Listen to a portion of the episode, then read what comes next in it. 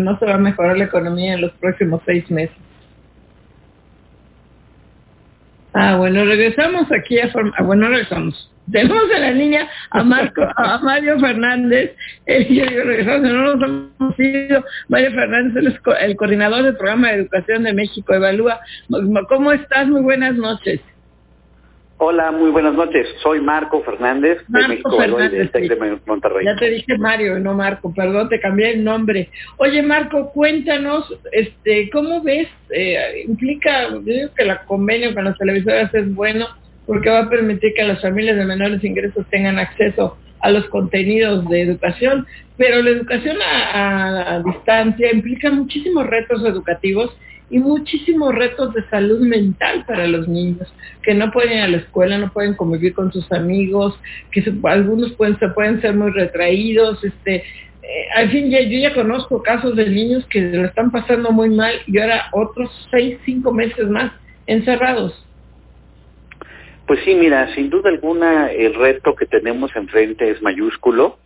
Eh, por un lado, pues las circunstancias de salud pues no dejan espacio a poder hacerlo de alguna otra manera, en el sentido de que realmente no están las condiciones para poder tener eh, un regreso de alguna manera presencial, al menos en estas semanas, a las clases. Dada esa decisión, pues ahora la autoridad tiene el reto de cómo tratar de dar continuidad al siguiente ciclo escolar con eh, minimizando las, las afectaciones lo más posible.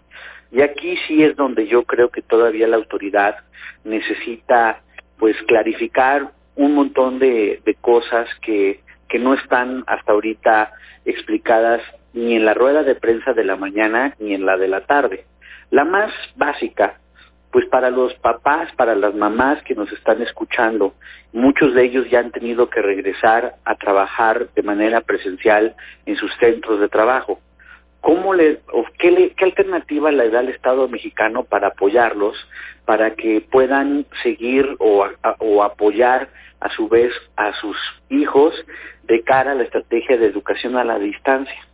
¿Cómo le van a hacer, por ejemplo, aprendiendo del ciclo escolar anterior, de lo que jaló y de lo que no jaló Mari Carmen, para que los maestros puedan darle retroalimentación a los chicos cuando estén viendo las lecciones en la tele, porque no es como que uno prende la tele y automáticamente se produce el conocimiento.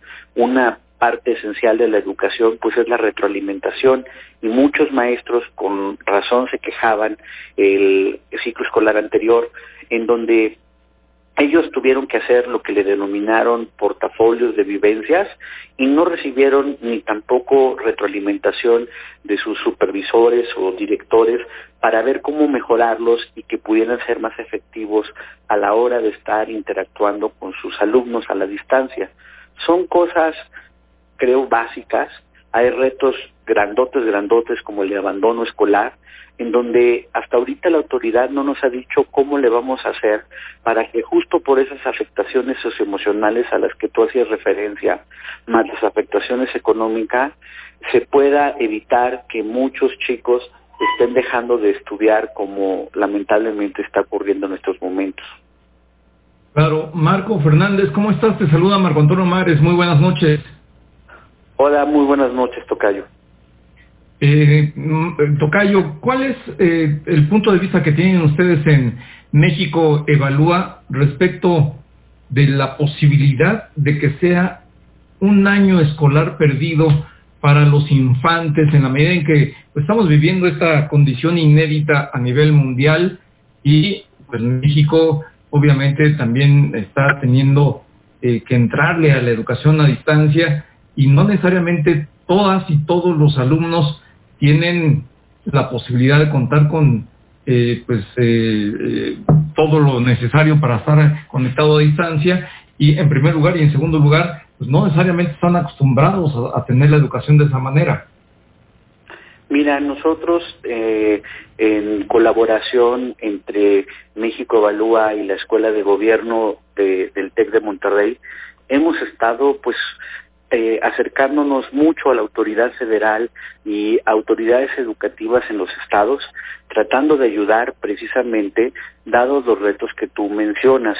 Nosotros, por ejemplo, les propusimos de qué manera consideramos un, un, elemento esencial que ellos tienen que hacer, que es preparar lo que se denomina una evaluación diagnóstica, es decir, cómo le van a hacer los maestros para que ahora que comience nuevamente el ciclo escolar a la distancia, puedan eh, pues hacer un balance de cuáles son las limitaciones educativas con las que llegan sus chicos debido a las afectaciones del ciclo escolar anterior.